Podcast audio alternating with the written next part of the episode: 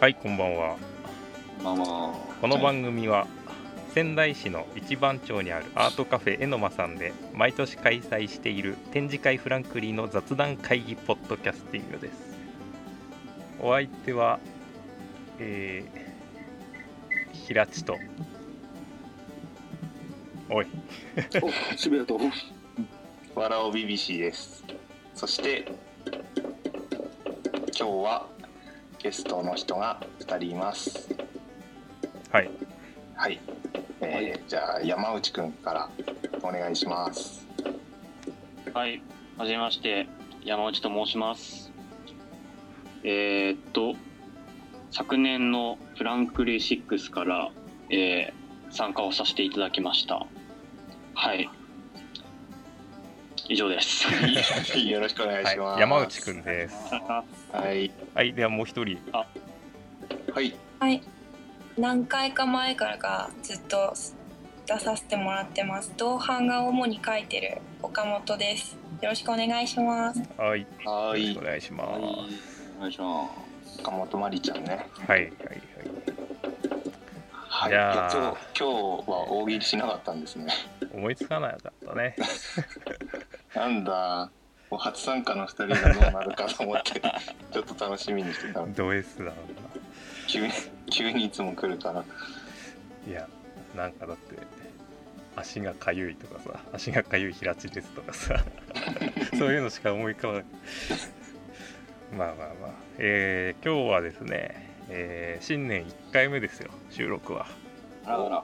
でとある会議をみんなでしてたんですけどもえーそれの延長で撮っております。はい。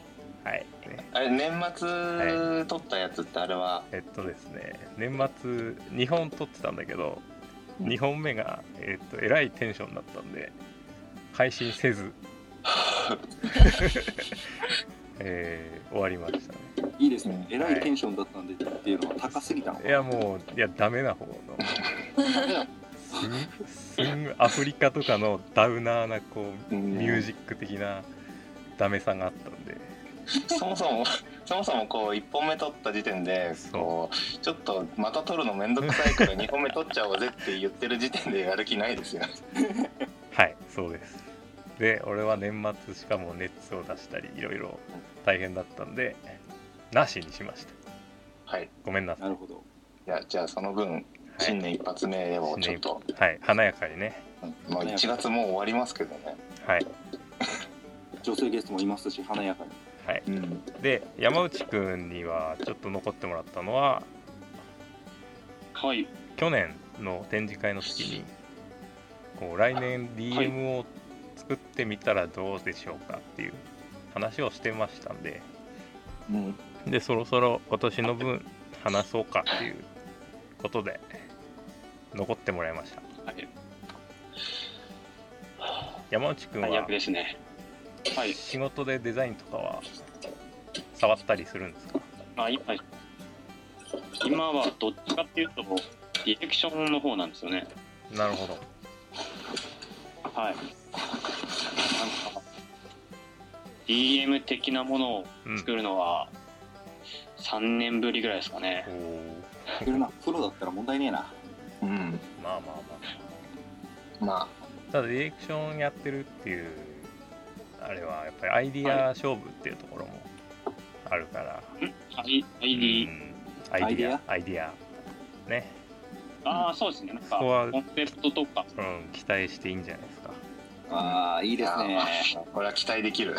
プロが作る DM だからな。去年も去年一 プロだ応ったんじゃない？一応プロが。うん去年去年のやつはまあ極力議題に出さないようにしようなるほど、えー去年は散々。またこれも今年の3月に去年の議題に出していただいた方が、確かに、あれ？S かそうな S ハだな。ハードルが下がってまあ、確かに先輩からの助言っていうのも。そうだよね。あの締め切りは守ろうとかそういうのね みんなが困るんだぞ。経験者は語るですねなんかやめようだから謝ることになるじゃん。そうだ。流れいや散々謝ったからまああれに関してはとりあえずうんいいとはいえ。いいとはいえですね。そんな感じで今回どんな感じがいいかね。今7回7回目？ね7回目。そう7回目の縁起のいい。なおかつだもんねなんかこう7回目らしさが7年目っつったらもう小学生中学生ですよ。うんそうや。中中学校の時からフランク・リーを見てる子が成人してる。のそうやぞ。おそうやぞ。すごいね。だってうちらももうおっさんになったもんね。だから俺ら俺ら出会って10年目ぐらいじゃない？そしたら。長いね。高校からでしょ？そうだね。ー。おフランクリー7回目だけど。ーえ？フランクリンの方が長い長いっていうか長くはない。やってやって始めるまでのあれ。そうだね。そうだね。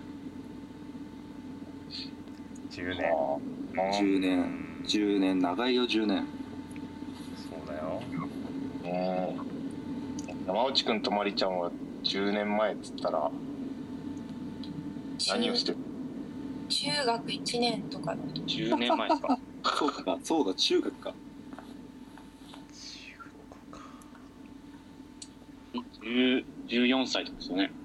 うーん。そうだもんね。こうやって聞くとそうか年齢下なんだなって思うよね。うん。そうだね。今度3月で24になる。初のえおう3月3月の何日でしょうか？3月の8日です。ああ惜しい。えな何とですか？俺3月の10日なんだ。あ惜しいですね。いい。でもだからえってことは山内くんは？お3月の？うん。3月の？4月13日の金曜日。13日の金曜日。だすごいじゃん。13日の金曜日。すごいじゃん。でも多分金曜日だったね。金曜はあれですよ。水木しげる先生の誕生日と一緒ですよ。すごいじゃん。じゃあ日僕西城秀樹と一緒です。西城秀樹。ま あ、俺はつぶやきしろとかも一緒だよ。あ俺唐沢俊明あ山田君。あと,、ま、あと松田聖子。ああ松田聖子じゃちょっとかなわないあなそう。まあ唐沢俊明はランクがあるんだ。水木しげる先生が一番まあですか？確かに。ああ大御所だなもんな。確かにな。もう妖怪になってますし。う。ん。ぬらりとんみたいな霊界に。っていうレベルでもう何ですかね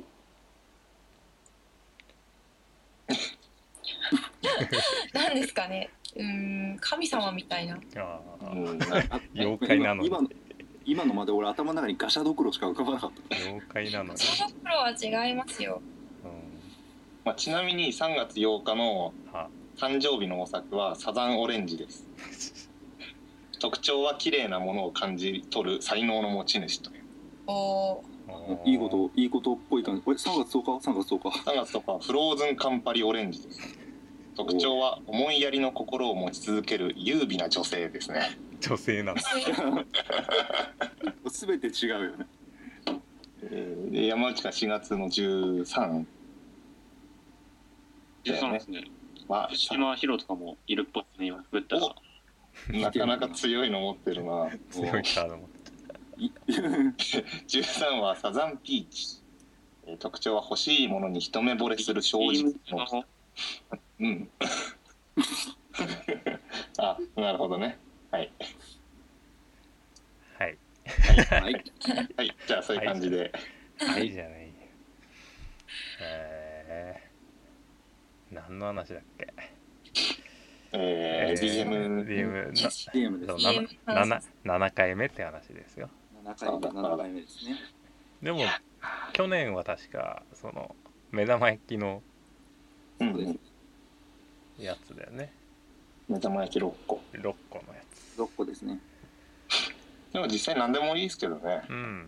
そうだ。大体ラフとかだと全然違うしね。そうだな。だって今までも数絡めてんのはあんまりないでしょ。前牛のやつとかもありましたよね。牛あった。牛はなんは奈々ちゃんが確かやってくれた年かな。なんかこう可愛い感じの牛のイラストだったんだけどああったねうんなんかロゴにハート入ったりして。そうそうなんか俺やるときはほら DM 作るときに6っていうのが分かるようにっていうあれがあったからあれにしてるからね。特にそれがなかったら多分普通に絵描いてると思うまあ一応こうグループ展なんでこうあんまりうん。こうんう偏りすぎてると、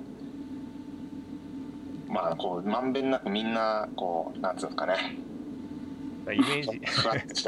イメージ固定しちゃうとちょっと。そうだね。それを言いたかっ分かっちゃった。あれかなっていうのたうんうん。なんで普遍的なイメージがあるもの？多少、うんそこら辺を考えてもらえれば別に何でも良いかなと。うんうん。思います。まあなんかあればこう LINE とかにこうこんな感じでとかって写真画像っていうかラフとか上げてもらえれば多分みんないいねいいねって言うんで。それる感じにしないとって感じですね。うんうん。かな。うん。いや今年は多分安心かな。安心かな。今年は？ちょっと。いやいや。ハードル上げすぎると逃亡する可能性があるので まああれよねほらいっぱい意見くれる人いっぱいいるから大丈夫じゃないの？うん。はい。大丈夫。そうだね。DM まあそうだね。あのこの間わらおびびしの個展がはい。あらあら。銀座でありましたけども。やってきました。ああの DM なんかはどうなの？れもうもうパパッと作りましたよ。パパッと。なんかうん仙台で個展する時はもっとこうわらおびびしの顔を前面に出してたんですけどうんちょっと今回はあのーまあいろいろ内容のこともあったんでうん。メインになる作品をまず DM でこう見てもらおうっていうデザインにしたんで、うん。ちょっとこうキャラクターのわらおびびしの顔は小さめでまず作品の方を大きく入れるっていうような形で作りました。だからイメージしやすいしねうん。あと向こうの方だと、まあ、送った DM 送った人の層もちょっと違うんであのものすごい数の DM もらう人とかもいるんでうん。まずこう DM の段階で見に行くかどうかを結構作品見て決めるらしいんですよ。うん。その関係もあってまず作品見せないとなっていう感ね。じで作りました、じゃあううちにも届きましたよよかったです。はい。いや DM 俺初めて今回知ったんですけどうん。はがきにポストカードとか郵便はがきってちっちゃく入れとかないとうん。はがきサイズでもあのはがきと同じ料金で送れないっていう。おおで今までも多分入れてなかったと思うんですけど。俺入れたよ入れてたよねポストカード。入れてないっけ？フランクリーは入れてたんじゃないですか？ランクリーが入ってるはず。フランクリー入ってるよね俺個人のやつだと多分入れてない時もあったと思うんですけどおあーのほとんど直接こうギャラリーとかお店に置くのがメインで郵送するのが本当に10枚ぐらいとかでそれだと多分郵便局の人は何も言わないんですよ。うん。ただ今回枚数多かったんでなんかそこを言われてうん。でここにハンコがあるのでハンコで押してくださいって言われて200枚ぐらい200枚ぐらいハンコ押しました。郵便はがきってやつ。ああ押されてる手押しですよちゃんと。昼休みに。い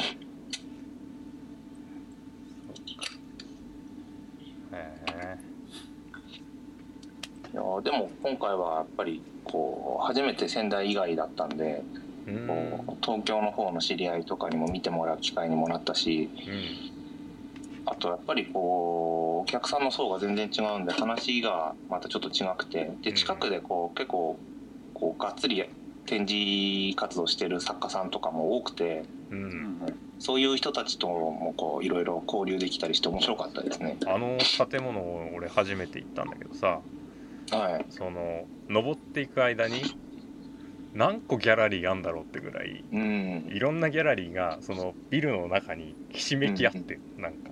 いいね。あのすごいーですよね。すごかったね、うん建物自体も迷路みたいですね。でいろんな作家さんもいてなんか女性だけのギャラリーみたいなのとかとかうんうんうん。あとなんか何十年もこう迷路迷路みたいな線画を描いてますみたいな人とかうん展示とかなんだこれみたいな。そう。でもう端っこも端っこでさ 4, 4畳ないぐらいの部屋とかさうんうん。ギャラリーがいろいろ並んでてねあそこは確かにこう激戦区というかなんていうの。うんうんうんうん。ひしめき合ってる感が出てたね。いいですよねああいうの、うん。で山内くんもわざわざ寄ってくれて。はい。なんか他わらおにさんのうん。隣のとこでやってるやつが、うん。なんか公募展だったんですけども、あああったね。なんか全国から応募して、で、なんか投票制になってて、うんうん。1位になった人は、なんか個展が開けるみたそいうなのそうそうそう。やってて、うーん面白かっあれね。あれはもう完成されたフランクリーな感じだよね。ああなた。るほど。そうですね、なんか、言ってみれば。7年もやるのにフランクリーまだ完成してないの まだまだまだ未完成でしょ。いやまあ今年も右往左往してますからね。そうねじゃあ勉強になるっちゃなるよ、うんうんうん、あの投票箱の置き場所とかさ。うん。やっぱなんかこう中央にこう高めのテーブルで置いてあったりしてアンケートも書きやすいというか。あーあ、うん。そういうの参考にした方がいいですね。なんかそういうのやっぱりああちょっと気遣いだなとは思ったね。うん。ちょうど近くでああのお酒を飲むマスってあるじゃないですか。あ。うん。あれをうん。あのいろんな人たちでそれぞれデザインして作品にするっていうグループ展やっててでそこの人がこっち見に来てくれた時に DM くれたんで見に行ったんですけどなんかそういうのも面白いなと思いましたね。もうマスのこう中を使う人もいれば裏を使ってこうパネルみたいな感じで見せる人もいたりとか。エノマもなんかだるまやったじゃんだるま。やりましたやりましたね 平地先輩のやつ俺まだ預かってますよ多分。あげる。返しますよちゃんと。あげる。英字新聞にくるんでますから。うんああ英字新聞欲しいな。結構、うん。あの俺ってずっとエアブラシで描いてるんですけど、うんうん。仙台よりもエアブラシに食いつく人が多いなと思いました。うんなんかあんまり使ってる人いないんですけどもともとなんか昔に流行ってで今はもう古い画材っていうかあんまり流行ってないんですけど、なんかこう図書館にあるようなさうん、未来の SF 的な図鑑とかに載ってるようなやつがエアブラシ使ってる感じじゃんプラモデルの箱の絵とか。スーパーカーとかさなんかさ。そうなんですそうなんですただ俺はこう高校の時に初めてそのエアブラシを見つけて、あうん。これは今まで見たことなくて新しい画材だと思ったっていう話が向こうでは結構鉄板でした。それはそうんだよなその流行り廃りをずっと見てきたようなお客さんが多かったんでなんかそういうこう流れを知ってるからこそあ通じると思って。あとそのマスの展示の人もそうだったんですけどエアブラシでその人はやってた人でうんなんかこうあんまりエアブラシの人と出会う機会が少ないんですごいなんか親近感が湧くという。あー同じ技法でやってる。そうですそうです。ね。そういうのもちょっと嬉しかったですね。俺もエアブラシでやその人はもうガチのエアブラシの人だったんであすごかったです。本当に写真みたいにこうイラストを描く人で。あうん渋谷君何回言ったね。あ、はいい、い よごめんね。あのあと消しといて。あそう。分かった。え使うんだったら教えますよ。いらねえよ。自分でやるよ。はい。使ったことあるわやるはいはい。そんなに初期投資かかんないんで。あなんか美術部にあったエアブラシ詰まらせて使えなくした記憶は大丈夫。うんあれはもうちゃんと毎回洗わないとダメですメンテナンスが。ーちゃんとできる人だよねあれはねでも版画よりはいいかな。あ版画の方が大変かな。確かに版画の方が面倒くささ的にはありますね。うん。まあシルクスクリーンやってる人にエアブラシめんどくさくてやってらんないよって言われたけど いやシルクスクリーンの方がめんどくさいと思って。あでもまだまだでもシルクスクリーンはかんまあ楽楽じゃないけどあやりやすい方だと思いますよだってあれこう貼って観光液塗ってこう暗室で乾燥させてとか。しかも薬剤捨てらんないしさ。でも銅版画の方が本当家でできなくて。ううんん。結構ガスとか溜まると体に悪いしみたいなのとか、うんプレス機も高いしね。プレまずそもそもそうなんです。プレス機が買えないので何十万してしまうので置く場所もないですけど買うお金もないっていうので。うん。一番はそれですかね。あと腐食液を捨てられないんで。ね。あれもだよね。うん。流しちゃいけないっていう。あれ業者に頼むんだっけ？そうですね。天ぷら油とかになんかちょっと待ってどうなんでしょうそれ。何だ？だからもうなん？大学とかに持ってって捨てればいいんじゃない？あ大学も多分あんまりうんちょっと正規の捨て方してるのか怪しいなと思って。ーどう？銅版画っていうとなんか昔美術部で見てたジョー・ケイトの場所を思い出す？ジョーケイト。え？見なかった？ジョー・ケイトっていたじゃん。うーん。画家画家っていうか銅版画で描いて超うまかった。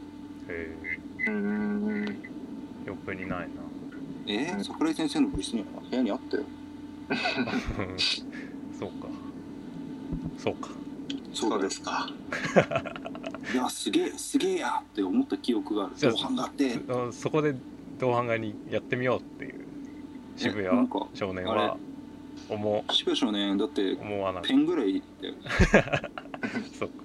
銅版画すげえやっつって下のあの画材屋行ってピクマいっぱい買ってきてる。あー。ピピクマンね。ピグマ？ピクマ？ピグマ。フェフェルトすぐ下手。うん。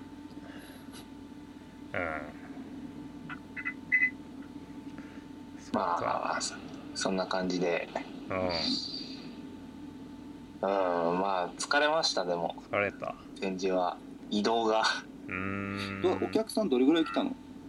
お客さんはあのー最初の方と最後の方しか会場いなかったんでうん。カウントしてないんでちょっとよくわかんないですけどまあ普通ぐらい。やっぱ2万とか3万ぐらいやっぱり東京でやると来るいやそうそういうとこじゃないんで。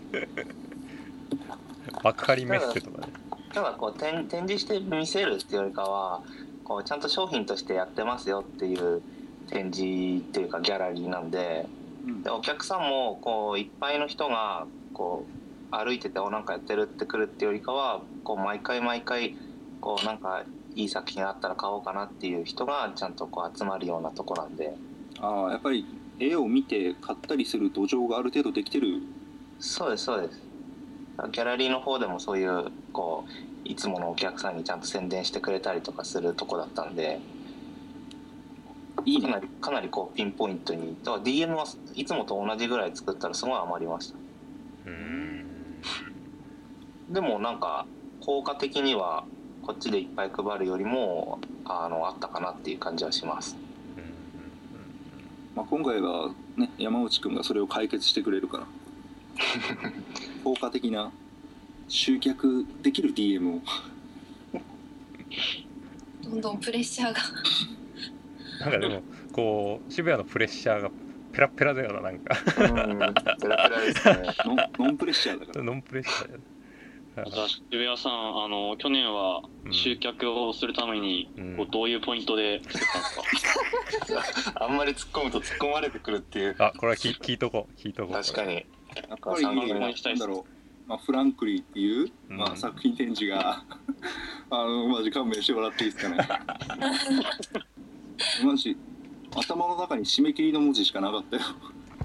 そうか。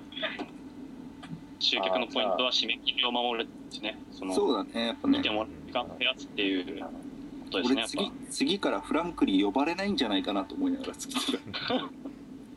まあ呼ぶ呼ばないではないからね、うん参加したいければしそうそうそう。っていう話だ別にやりたくなかったらいいんですよ。そうだよ。なんだなんだ なんだ？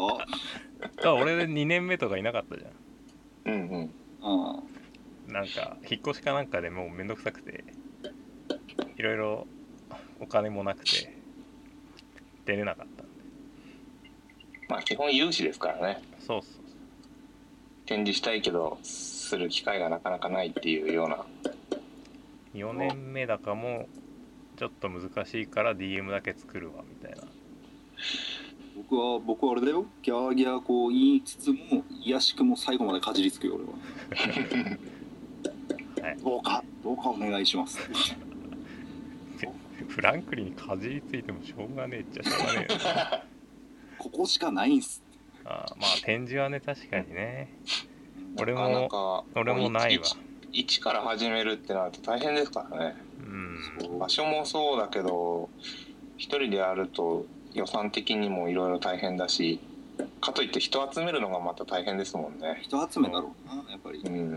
やっぱり BBC のそのいろんな人のさ顔の広さってのはあれだね。いやそうれはでもみんなそれぞれじゃないですか。でもだってさ今回 BBC のさその個展終わった後の飲み会に行ったんだけどさなんかもう全然さネット上でしか知らない人ですとかいう人とかなんかそういう人とかも来ててななどういうどういうつつながりなんだよみたいいや今回は日程が全然取れなかったんで本当だったら個別にそれぞれのコミュニティごとに会いたかったんですけどうん。ちょっとそれができなかったんでまあいろんな人来るけどっていう前提でいろんな人に声かけたんですいろんな友達に。うんで大体今回行った鉄板焼き屋にあのいつも東京行くと行くんですけどそもそもその鉄板焼き屋やってる友達がネットの知り合いなんですね。結構昔だからろあでもフランクリン始まるぐらいの頃からの付き合いですね。うん。でなんかその界隈のこうネット関係の知り合いとかもそこを中心に結構集まるんで、まあ、よく集まるんですそこで。でなんかその他にも展示関係の友達とかあの今東京の方に住んでる知り合いとか平地先輩とかに声かけてちょっと集まってみたっていう。そんな感じです。いいよ。人集まるだけやっぱねこううん。広さがあるよねそうだね。で俺とかやったら多分5うんそうそう人か6人ぐらいしか集まらない。ね。半分ぐらいフランクリー出したもんそれで、うん。俺は行かねえけども。あうん それね。来よなんか俺が東京でやっても来なそうだよな。ああそうか。な可能性はなくもないな。来ないよ多分。うん。東京でやるんですか？やらねえよ。お前東京でやったとして人集めらんねえっつってんだろ今。そうだね。頼みの綱はフランクリーメンバーしかいねえんだ難しいと思うよ、い。やでもあの時は面白かったです。うん面白かなんった、ね、かやっぱりこうみんな大人だからこうコミュニケーション取れるからいいですね。ちゃんとできるから。むしろ俺は知らない人とかと会って飲んだりする方が好きなんでああいうの好きなんですけどみんなどうかなと。うんまあネット関係の人たちはもともとそういうの好きな人たちだからいいんですけど。いやーなんかもうね OL さんみたいな人とか。うんいやみんでもネット関係はもう分かんないです。何してる人か。すごいね本名もよく分かんないし。どこで集めてんの？ネット関係だってそれ。インターネットです。あうん。多分ネット関係って言ってるからそうだろうなとは思ってたけど。ソーシャルネットワーキングでしょ。そうですね。あいろいろなソーシャルネットワーキングサービスで。あれかな？俺バカにしてんのかな？ーそうだな。じゃあまあまあうん。今回初めて会った人もいたんで。うん自分でもこう誰来るかよく分かんなくてむしろもう誰が会ってて誰が会ってないかもよく分かんなくなってたんでああみたいな。ああこの人があの人だったんだ。アイコンのイメージと全然違ったみたいな。んか美人な人だったよ。うん、確かにみんなんか美人な人ばっかりでしたね。ね。顔で選んでんのか客いや顔知らないで知り合ってる人たちばっかりですから。そうだよいやいやいやでもまあ今回は平瀬先輩も搬出も手伝ってもらったし。いあやなんか一人でなんとかなるかなって最初は思ったんですけど。ね。結構大変でしたね。手伝ってくれた人いて本当助かりました。いやなんかあのね手伝うつもりはあんまなかったんだけどこう小野田くん？はい友達すごい手伝ってくれた友達です。で BBC がその人に手伝ってもらうんすよって言ってて。はい、でその後俺と初めて会ってさうん、こういろいろ喋ってたら ちょっと不安になった。大丈夫かなって思って、うん、あ二人で話できるのかなっていそううそう。なんかやり人い人いた方がいいんじゃないかと思って。あすいません。一応残って一緒に向かおうかなと思って。助かりました本当に。なんかそうだってここにある段ボールでこう 角角だけくるんでみたいな。なんかちょっと不安だった。うんいや今回それがもう本当に一番失敗だったかもしれないですね。ちょっとね。梱包いつもまあそのうちから仙台までそんなに距離ないからすごいさらっと梱包するんで、うんうん。あんまりこう梱包のスキルがないっていう。まあそう。多分俺思うに普通自分で運ぶ人あんまいないと思うよ。まあそうでしょうね。あそあこあそこで飾るような人であればね。うんうん。だから今回はもうちょっとうん。宅配に頼むのちょっと心配だったんで、あまあ、自分で運んだ方が確実かなっていうことで、まあ、やってみたんですけど多分もう次からは郵送ですね。あそうね。なんかでもあるでしょそういうサービスも。いやそれでも自分で作った方がいいと思います箱。ああそう。あ頼むと高いと思います。まあ高いか。で今回作り方なんとなく分かったんでうきちっと作作って今今今後はやるようにします。んなるほど。うんって感じですかね。はい、はい。じゃあ一旦30分なんで一旦。一旦ブレイク。はい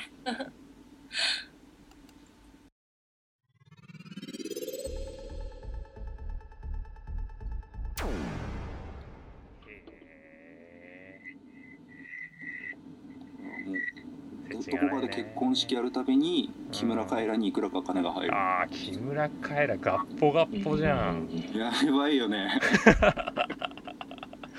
確かに村川やばいっすねとりあえず入場するときにかかってるイメージだ木村カエラ。そうだね。もう撮ってるんで。ああらららすみません。あれ？えちょちょちょっと待ってくださいよ。はいじゃあ始めますよ。後半始めます、後半戦、えー今正月の話をしてて山内くんが友人の結婚式の余興を考えていたという話から、えー音楽にも金がかかるという話で木村木村カエラがガッポガッポと なったわけですなるほど。からじゃあ木村カエラで広げていく。うん、で山内くんは何をやったんあ余興ですか？うん余興は、まあ、クイズ的なものでそのなんていうかその夫婦の今の関係性とかをクイズにしてあのミリオネアですね。おおなるほうーん。はい。で新婦がうん。1000万円に挑戦するみたいな。えー、あそれあのミリオネアのスライドとかを作ってうんうんうんなるほど、まあ、面白いね。問題でそのをうん。どんどん出していくみたいな。うーん。あそれは盛り上がりますね。あ確かに。お客さんが何てやってるかとそういう問題をこう人に出していくみたいな感じですね。あうー。ーん。新郎からのテレフォンもあったりして。あー。フレンフレンドもその辺にいるもんね、テレフォンはフェイスタイム使ってうん、やりましたおーあー。なるほフェイフェイスタイムを。ああすごいすごい。解説しないでどかなりクオリティが高そうな、おーいやそれはちゃんと考えられてる、うん、あとオーディエンスは、うん。あの事前にアンケートを取ったという体であー。全部25%っていう。ああ、うん。そういうなるほどね。だそこそこ受けうーん。いやでもいいね。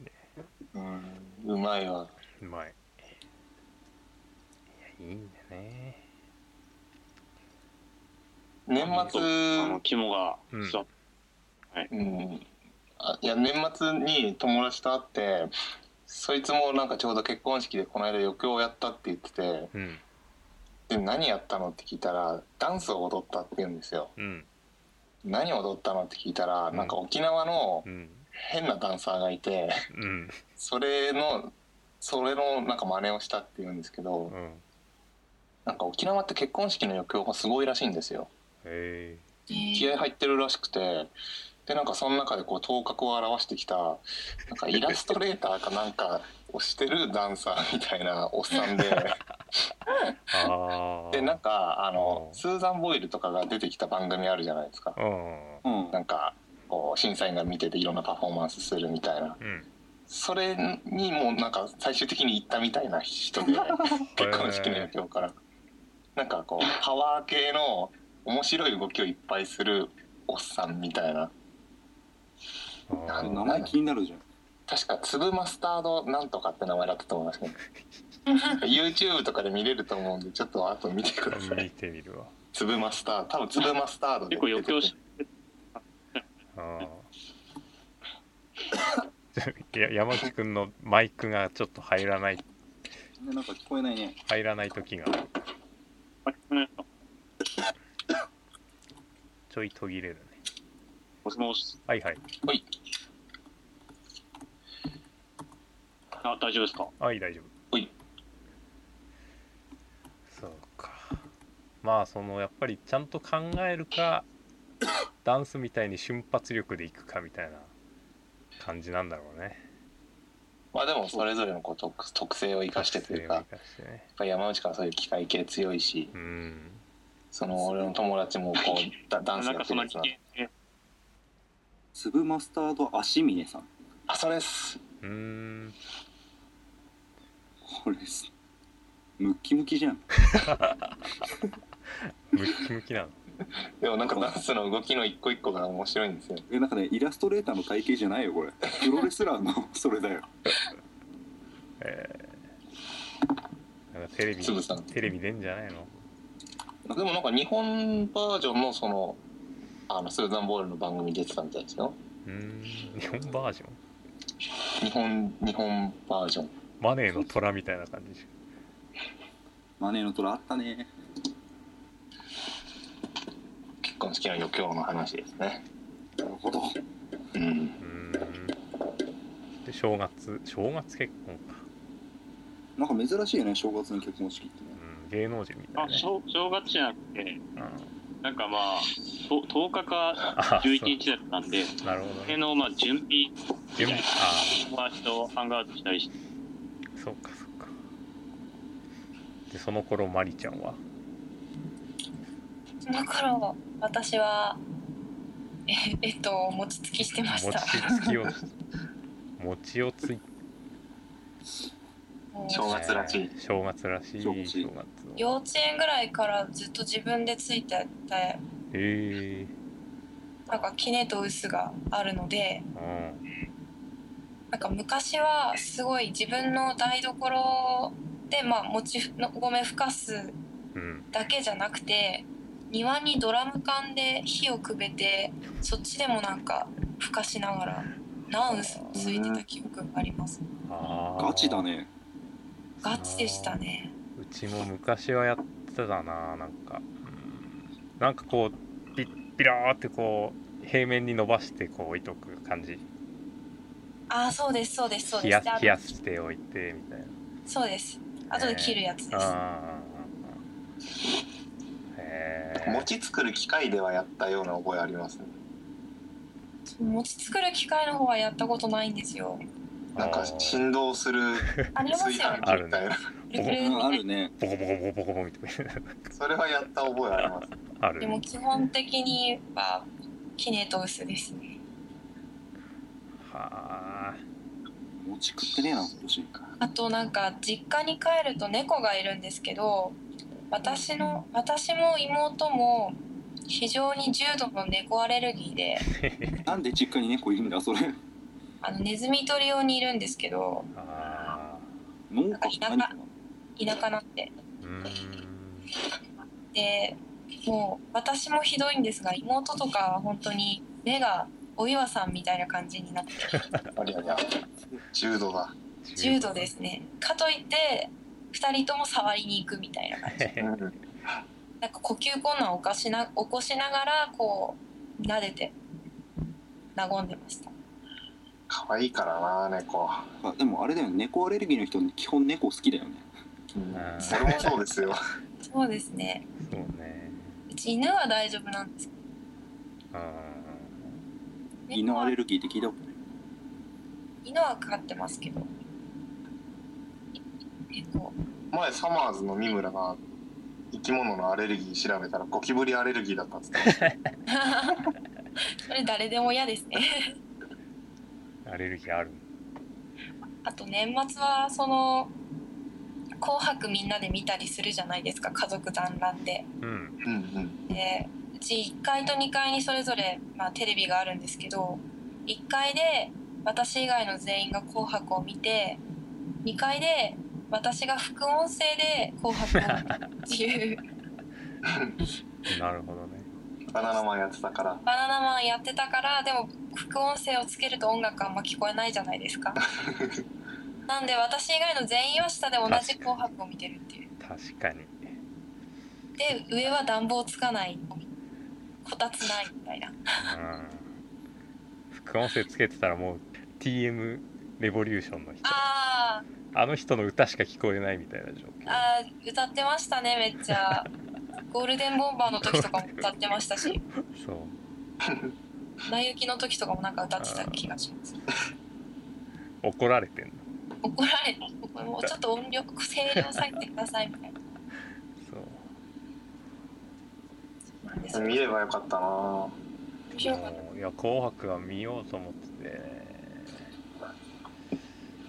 でもなんかうん、全然こうあんまり多分興味なさげな歌手の時とか、ほとんど歌に触れなくてしてるんあですよー、いいんだみたいなこんな喋っていいんだみたいな。年末結構 NHK 面白いのやっててそううん。ああのなんかいい番組ばっかりまとめて放送みたいな。ああのタイムスクープハンターとかああれ面白いですよね。を要順要潤のやつ でなんかそれがなんか3話ぐらいまとめて2日間からやってて。はいはいはい。そしたらなんかこう毎回毎回こういろんな歴史の農民とかの一場面にうん。こう未来から要潤が こうちょっと過剰な演技のやつだよね。そうです。テレポーテーションしてタイタイムスリップして実況していく感じのそうドキュメンタリー風のやつだったんですけどちょうどなんかその時見たの最終回かなんかまでやっててなんか最後こうワープする時にちょっといろんなこう事故みたいなことがあってこう変なところに巻き込まれてしまってピンチに陥るみたいな感じでちょっとドラマ的にも面白かったですね。ねとかあと「論理の力」っていうなんかちょっとドラマ仕立てでいろんなこう論法とかについて語るみたいな10分ぐらいの番組とかもいっぱいやってたんでそれ見てました。うーん。BS になっちゃいますけどあのおすすめ漫画屋は見てましたよ。ああああいいなまだやってんの？ねなんか特別な、うん。あれよくわかんないですけどでもお正月特別みたいなじゃない？みたいな感じなんですかねまあ何しろギリ人が出てたんで見たんですけど。あ ギリギリに出れば何でも見るもんね。何でも見ますよ。最近写真も見てますし。借金借金までやってるの？借金は主人公の樹木さん役で声た当ててるのが。うん。でしかも脇役の猫っぱちっていう猫のキャラクターは八津一郎がやってますし。そうそううんそう。見てた見てたこの前偽樹木さんの回がありまして偽樹偽樹木さんの声が今立進がへえあやり方揃ったんだ。完全に入れ方揃ったっていう時が。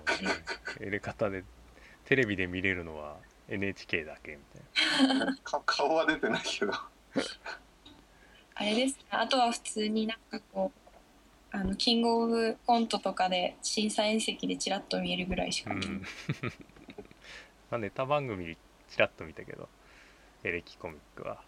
ああああんまりこっちでやってないですよね。うんそうかもしれない。正月のなんか出てたような。うん。いっぱい出るやつに、いっぱい出るやつ。いっぱい芸人出るやつに。うん、そうね。今もう8.6秒バズーカ来てますからね。何それ。え知らないですか？知らないあのーオリエンタルラジオとか2700みたいなうん。こう歌で歌って踊るみたいなネタでうん。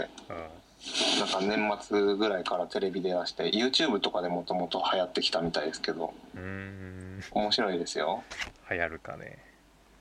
もう流行ってんじゃないですか？流行ってんの？友達も好きだって言ってましたよ。うん。あそう。いいね。いやあと BKB BKB 知ってますか？BKB バイク川崎バイクっていう。ああ知ってる。全部全部バイク川崎バイクで締めるやつなんかいろんなこと言うけど全部頭文字取ると BKB になる。そう。ツイツイあッターもやってんですよそいつ。あ聞いたことありますそ俺れ好き好きだよあの人。ツイッター良かったですよ見たら。なんか受験頑張ってるんでなんか BKB くださいみたいに言うとなんか勉強頑張れみたいなことを BKB で表すみたいな新しいあのあの辺が今年頑張るんじゃないですか？ななるほいや BKB は上がってこないよ。でもこの間なんか TOKIO かなんかの番組で出るっぽいこと予告でやってましたよ。なんかね若手今注目の若手芸人って出てそこから広がりを見せない。あとなんだろうそんなとこだな。どそんなとこか。最近イエスマンとかモンブランズも好きになってきました。全然わかんないやつ。がわかんねトゥインクル芸人あよくわかりましたね。えトゥインクル芸人ですよ。なんかねなんて言うんだろう。他のさ人力舎とかさあのーあるじゃん。事務所、うん。その中でもなんかこう口にするのもはばかれる感じの。トゥインクルコトゥインクルーポレーション。コーポレーション。っていう。吉本とか人力舎とか、うん。そういううん。大手ともう真逆というかもうクソみたいな い事や務所いや。いやいやいや だってあの年始正月明けでちょっと社長がうん。あのパーティーで遊びすぎてうん。だったかちょっとなんか体調崩して休んでたら社員全員休むみたいな。正月休みが伸びたみたいな話伸びたっていう話話を前のラジオでしてましたし。やる気基本的にないみたいな。そうね、うん。エレキのマネージャーもしばらくこう外出先を嘘書かれてずっと言ってる何か言ってるああの会社いつも行ってるなと思ったらそんな会社はなかったみたいな。上上田でしょ？上田じゃないですよ。上田じゃないの？上田はそんな嘘つきがいっぱいいるから 嘘つきじゃないやつを入れようってことで初めての新卒採用で取ったんですよ。上田を。まあでも嘘ばっかつくんですけど。一番嘘つきでしょ？一番嘘つきいや一番はえっと今ね今変わったんですか？えっとね2011年ぐらい2012年の正月の放送だったかな。なんかもうほんと誰も聞かないような時間帯というか日にちで。はい。その時に話してたマネージャーが多分一番ひどい気がする。あ俺ーは、本当になんかうん。ひ4人ぐ4人か5人ぐらいマネージャー変わってるらしくてエレキは。うん、なんかそんなに変わるのあいつらぐらいだよみたいな感じに。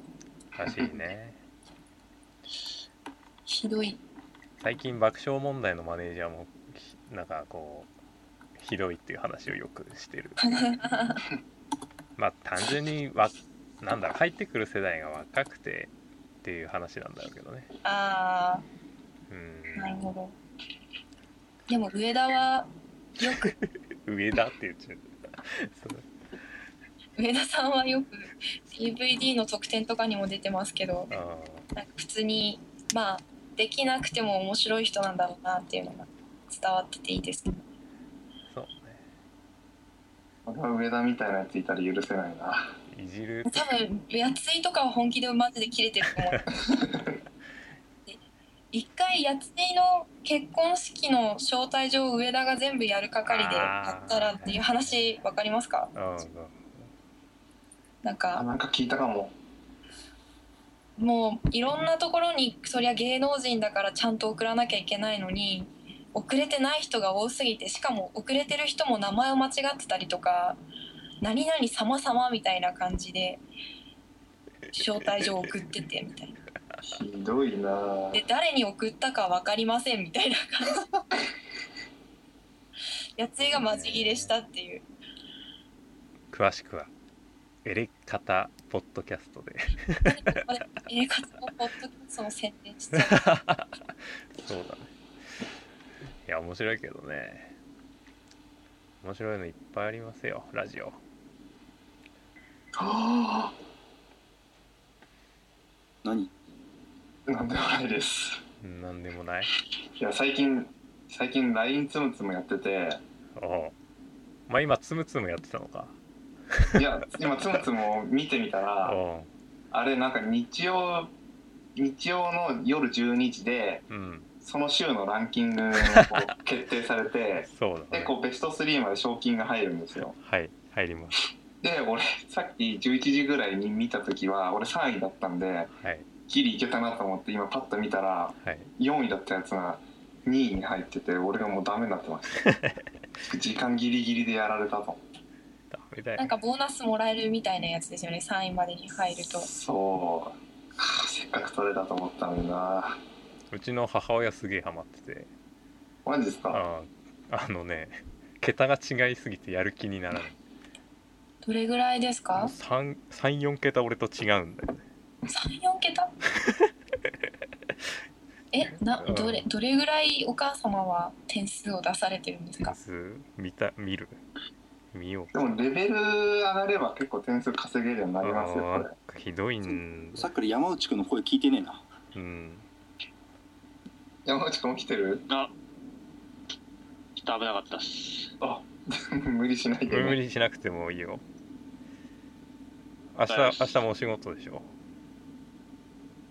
明日仕事っすね。何時起きなんですか？大きいですか？はい。ですか？はい。なな何時起きですか？7時半っすね。ああまあ。でギリギリだね。ギリギリ。で朝ドラを見て毎回行ってます。お優雅優雅なんか朝ドラ見ていけるんだ。まあ近いですからね家が。ああなるほど。いいですね。だから6時半ぐらいですよ明日。グデグデ玉のグデ玉のやつ見て。腕玉。何何色のカップにグデ玉が入ってるかって当てるゲームしてから行きますよ。B ボタンで。ありますねなんかあと車の中で目覚ましテレビ聞きながら占いを見るっていう。あ今週の消えてんじゃん。ラン今週のランキング消えたとこでしょ。消えた？消えた。消えたっていうかランキング一周したとこでしああそうですそうです今。それで先週のょうん。あれはまそうだよ結果が出たんですよ。もうないややられましたよ。なんかそういうことするやついるんだろうなと思ったらあ ギリギリで狙ってくる野郎が。ーまあつむつむはまあ LINE ゲームの中では非常にこうグラフィックのクオリティがねいいですね。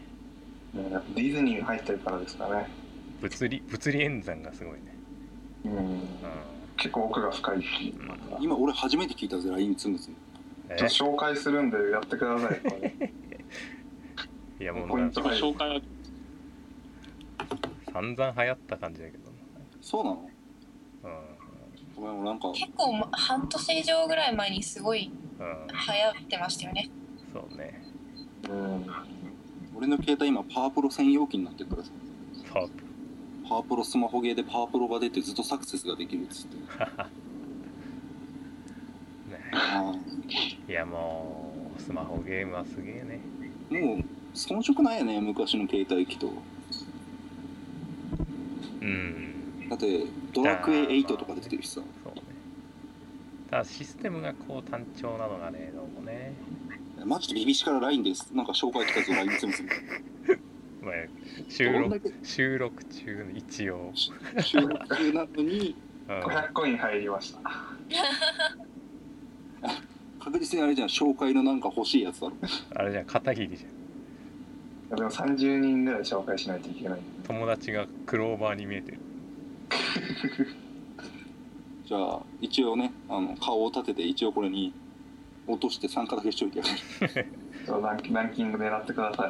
ランキング狙え。よ俺パズドラとパワープロで忙しいから。おパズドラ俺もやってますよ。もうやってんの？やってますよ。もうワルキリー完全に育ててますから。なんか1年ぐらいややり始めて1年ぐらい経ったじゃあ全然相手にならないですねマジで。何の話で今体力体力140ちょいぐらいありあでも変わんないんじゃない俺多分159本当ですか？うん。え体力ですか？体力ってスタミナじゃなくてランクの？スタミナです。スタミナで。レベルじゃなくて。レベル何も数えてなかったんで。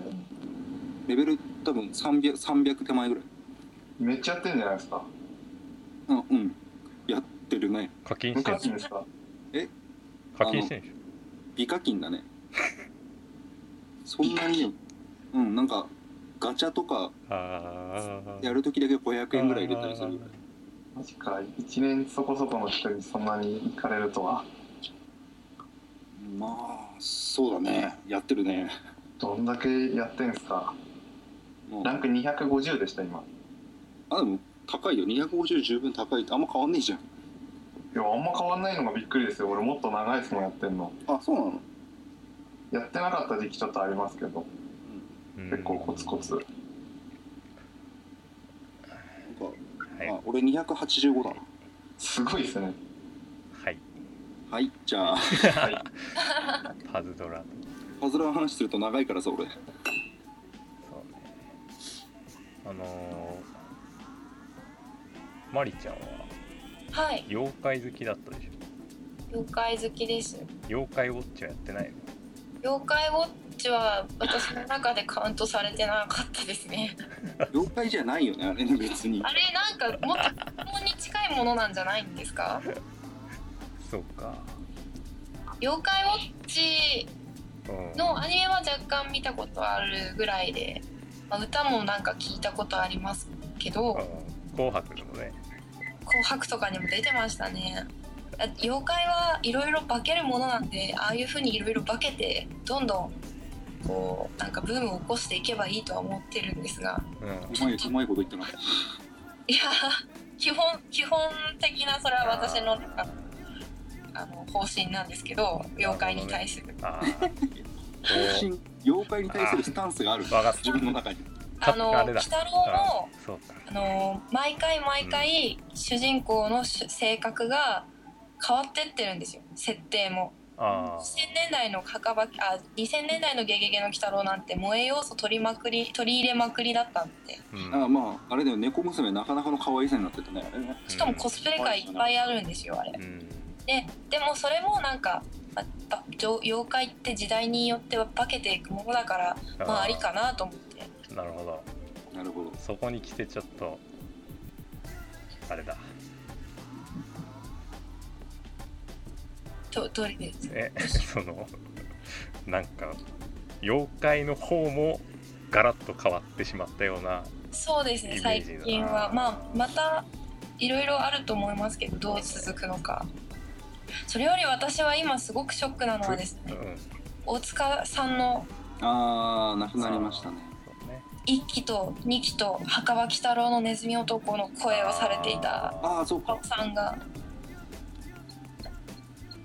大塚明夫さんの方も好きですけど、うん近尾さんの声もすごくこう馴染み深いものだったんでもちろん他のキャラクターもいろいろやられてますけど。うん。ビッグボスが死んだとしか思えない。うん。ほんとほんあ田野中さんってあの目玉親父の声優さんが亡くなった時もすげえ泣いたんですけど、あのなるほどね大塚さんとご冥福をお祈りいたします。野沢さん野沢雅子さんには本当に長生きしていただきたい。あマスコさんまだ元気っぽい。まだ元気ですか？ねあの悟空とかの声もやってる人ですね。そう。鬼太郎の声を大塚さんのなんかさっき最後の仕事らしいテレ東のナレーション。あのー稲垣と草薙の変なコンビが MC の番組。はい。があってそれのナレーションで最後の大塚さんやってたんだけど、はい。番組の最後にちゃんとこうご冥福をお祈りしますっていう。そうですよね。何秒かテロップで流れて、ね、なので本当に最初の初期メンバーが揃ってうんアニメができたのが墓場鬼太郎が最後になったんでうーん。あぜひ皆さん時間があれば見てください。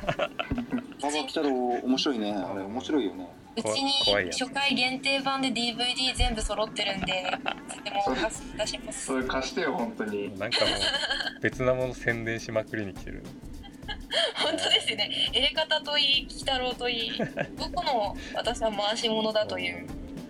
いやいいでも好きなものでね。全然できればいや。です。はい。ですって。山内くんは何が好きなの？僕ですか？うんうちにファミコンの鬼太郎のゲームありますよ。鬼太郎を押してくれ北郎を掘り下げる。掘り下げる。私鬼太郎好きですけどゲーム機一切持ってないんですよ。周辺機器で。こうなんで俺ゲームやったことがないんです。プレステのならちょっとやった気がする。あホラーゲーか？ホラーのやあ結構怖いプレストめっちゃ怖い。つ プレステ。ゲームやりたい。鬼太郎のくせに怖いみたいな。怖いすげえ怖いや俺鬼太郎のパチンコしかやったことない。うん。先ファミ生コンのはセーブのメモしなくちゃいけない。ああなんかねそう。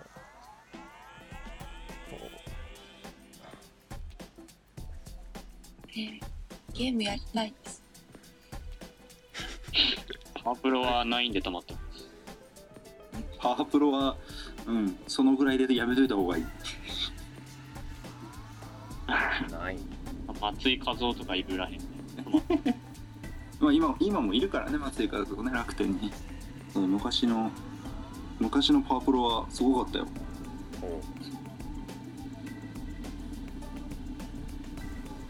おおとかいるん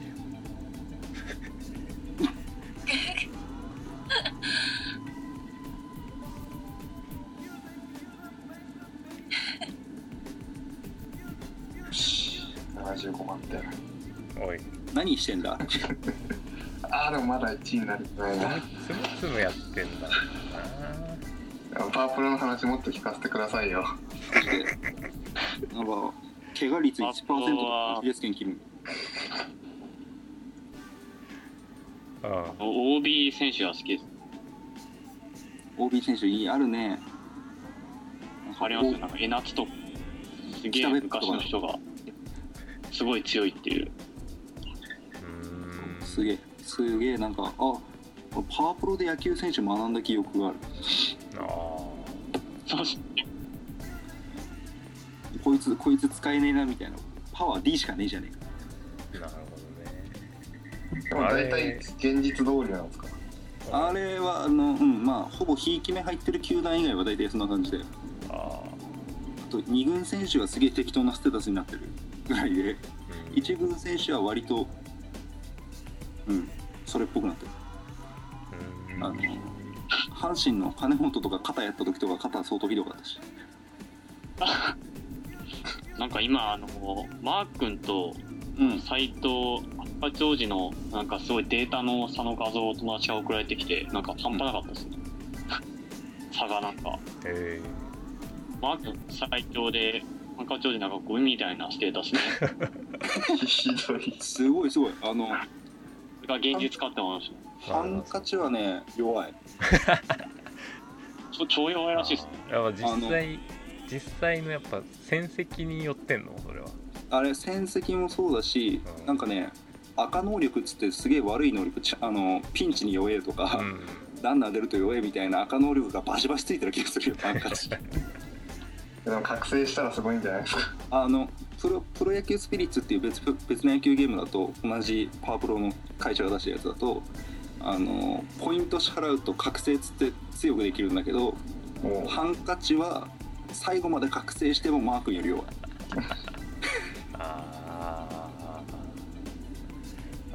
切ないな。いやいやでも来年は多分ハンカチ結構いけると思う 今年ちょっとねリハビリして実際1軍登板してたしそこそこそんなに2軍成績は悪くなかっうん。たで来年は、えー、とストッパーに転向かみたいな。セットアッパーがストッパーに転向するみたいな話してたから多分来年ぐらいになると多分若干こうテレビで野球の試合見たらおハンカチ出てんじゃんっていうぐらいには出れる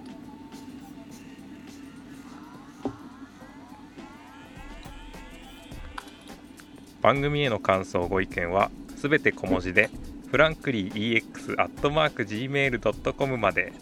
よろしくお願いします。えー告知ありますか？告知。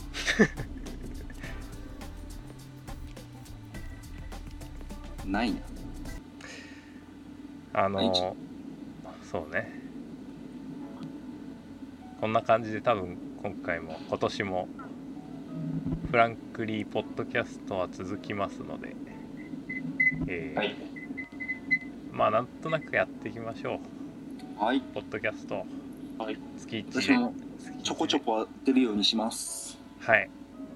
ぜひぜひ。空気感を使います。でまあ DM もあるし山内くんはまた来る来るかなっていうあたりで。あで します。そう呼んでくださいまあマリちゃんも全然まだ話足りなそうだから。そうだね。うんラジオラジオ系の話の時はよ呼んだり。ギリギリラジオ妖怪で1時間持たせられるよ。妖怪スペシャルいけるよね。それ以外の時も呼んでくださいよ。あーまあそんな感じですはい。こんな感じで。えーツイはい。ツイッターの方も、えーフランクリーエキシビジョンで検索してください。はい。はい。じゃあみんな次回は好きな妖怪を一人あげられるようにしましょ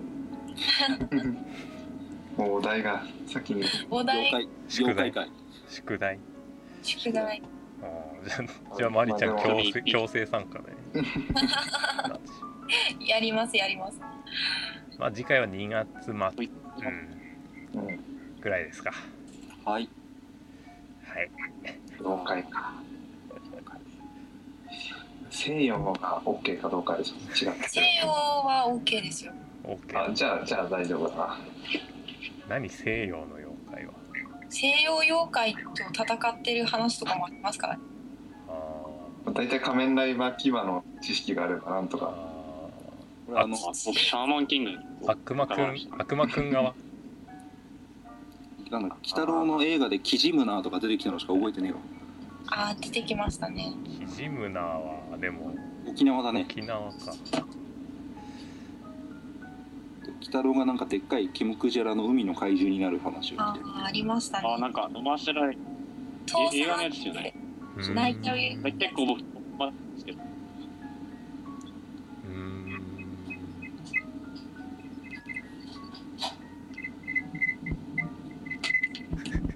はい。でそう。さよなら。山山はいお疲れ様でした。あ一旦あ一旦ね。じゃあ終わってからじゃあちょっと。はい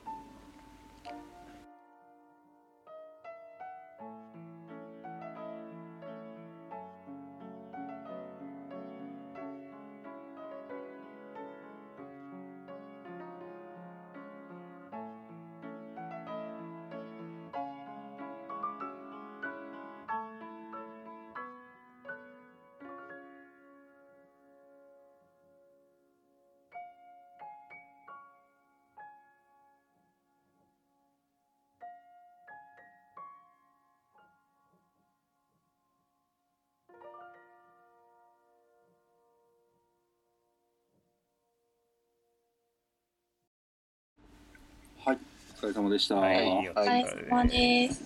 はい。山山内くんいつギャザーやる？え、じゃないですか？いつでも、大丈夫です。もうデッキはなんで。その下馬に集まれる日があるとドラフトはお金かかるでしょドラフト、ガチじゃん。ドラフトやるんなら俺も参加社できる。会社会人になって、まあ確かにちょっとドラフトでも結構大人だから。やったことないからちょっと興味はあるかなブースタードラフトとか、やり方結構あった気がする。ヨーロピアンとか。まあ、あれでしょ ?10 パックぐらい買って、そうそうそう。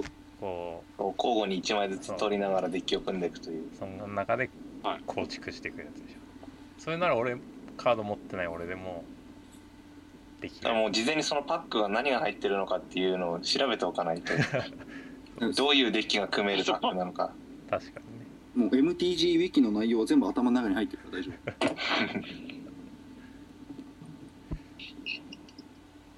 俺のエアプル。まあちょっと近いうち夫。はい。じゃあ改めて。やりましょはい。私は落ちます。はい。うはいお疲れさんでございました。お疲れ様です私も落ちます。はいお疲れ様ですお疲れ様です。はい。じやゃあえ？2本目取りますか？2本目？あ俺もちょっと眠いですもはい。まりちゃんまりちゃん明日仕事？明日仕事じゃないです。仕事じゃない？だからこの時間まで起きてます。いいなあ、俺も、じゃあ寝ます俺も休み。おやすみなさい。じゃあまたはい、お疲れ様です。じゃあお疲れ様です。はい。